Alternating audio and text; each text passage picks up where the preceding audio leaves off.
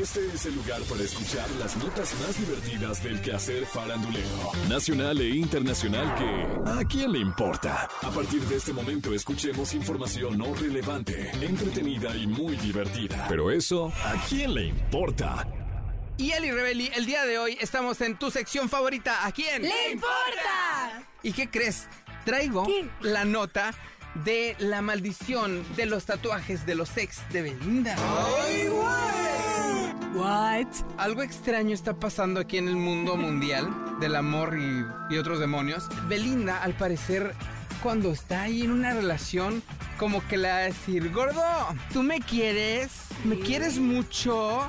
Sí, así, tanto como para ponerte un tatuaje de mí en tu cuerpecito. ¡Ay, Pues, Yo siento que sí, porque ya hay varias coincidencias ahí, ¿eh? Imagínate la escena. Hay un video que está circulando en las redes sociales. Llega la pareja, la actual pareja de Lupillo Rivera. Le dice, viejo, ¿qué crees que están hablando de ti en las redes sociales? Y mira, le pone un video en el cual está hablando Cristian Nodal acerca de que Lupillo Rivera se borró el tatuaje de, de Belinda y etcétera, ¿no? Que según el Nodal te llamó puerco, chécalo. ¿Cómo?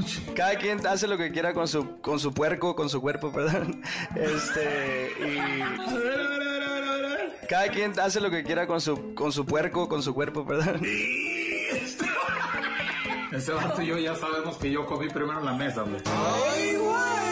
Yo comí primero la mesa, hombre. Pero imagínate que la reacción de Lupillo Rivera enfrentó a los usuarios en redes sociales al llamarlo machista por su manera de referirse a Belinda, ¿no? Pero bueno, ese es el tatuaje de Lupillo. Hablemos de otros tatuajes. Ya ves que también Cristian Nodal ya se puso tres, ¿no? Pero también Lupillo no fue el único.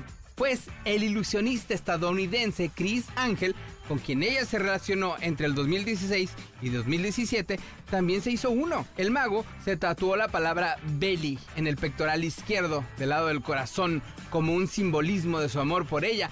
Luego de unos meses de aparente feliz relación, Chris aseguró en varios medios que Belinda solo había estado con él para promocionar un video musical y dando a entender un supuesto interés económico. Dijo, esa elección me costó millones, lo cual enriqueció a la verdadera maestra del engaño.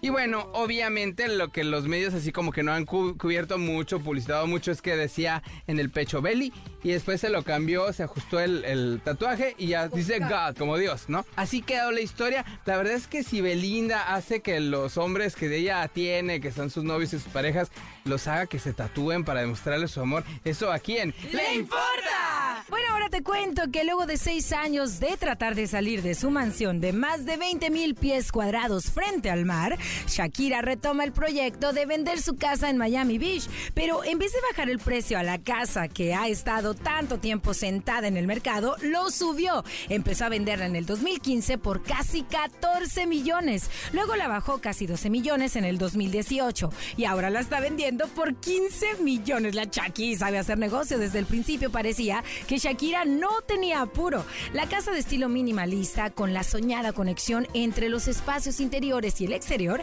tiene todos los factores para ganar. Cuenta con seis dormitorios y siete baños, una amplia piscina, un salón para fumar con juca, pisos de madera importados de España y lo más valioso, 100 pies de espacio frente al mar, lo que se traduce en una vista espectacular. La compró en el 2001 por 3.3 millones, así que si logra venderla será con amplia ganancia. La casa está ubicada en North Bay Road, una de las avenidas de millonarios en Miami. La modelo Cindy Crawford es su vecina, imagínate. Hay que mover mucho las caderas para comprarse una de esas casitas. Oye, pero qué ricachona la Chakis, pero si vende su casa, si tiene mucho, ¿eso a quién? ¡Le importa! Fíjate que luego de que Julio Preciado confesó que sí fue adicto al juego y que su amiga Margarita, la diosa de la cumbia, lo acompañó en numerosas ocasiones a los casinos, Margarita aclaró las cosas y confesó que cuando iba a Mazatlán acudía a los casinos con Julio Preciado y su esposa y que se divertían un montón, ¿ok?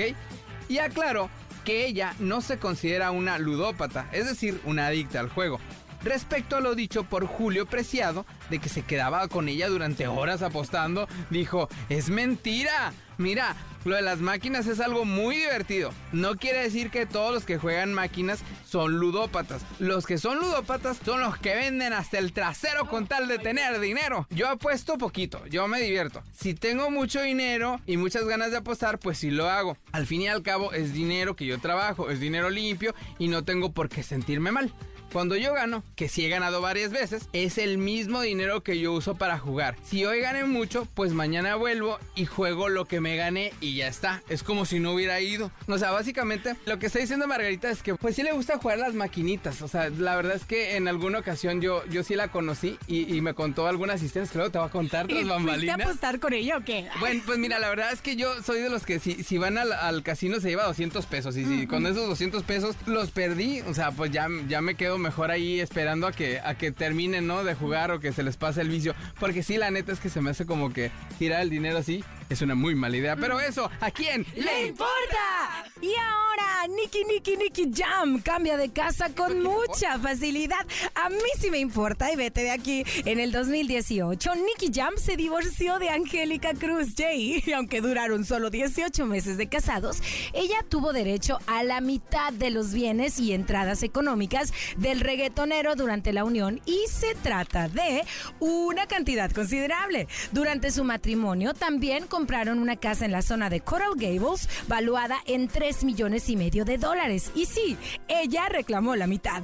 Desde entonces, la propiedad no se vende y el cantante ya la está rematando en 2 millones de dólares, sin importarle perder un millón solo en la transacción, ya que además de querer recuperar su dinero, él tuvo que dar en efectivo la mitad del valor de la casa a su ex. Luego de su relación con Angélica Cruz, sostuvo un costoso romance con la modelo Cindy Moreau, pero la pandemia fue la causante de que el romance no avanzara a planes de boda, a pesar de que Nicky ya le había entregado una joya de compromiso en febrero del 2020. Luego, la propiedad situada en la exclusiva Palm Island de Miami Beach, adquirida para vivir con su novia, le quedó muy grande y también decidió venderla sin tener pérdidas. Finalmente vendió esta mansión por 3.3 millones de dólares. Sin embargo, ahora que está soltero, disfruta de su nueva mansión comprada en 5 millones 200 mil Y aunque esto lo dejó literalmente sin un quinto, esta mansión cuenta con ocho habitaciones, siete baños, cocina, comedor, sala de estar, una piscina, área de spa, terraza, enormes áreas verdes y hasta ascensor.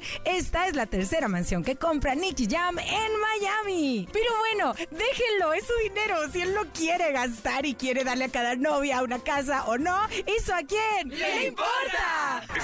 Esto fue, ¿A quién le importa? Las notas más divertidas del quehacer farandulero nacional e internacional. Porque te encanta saber, reír y opinar. Vuélvenos a buscar. ¿A quién le importa?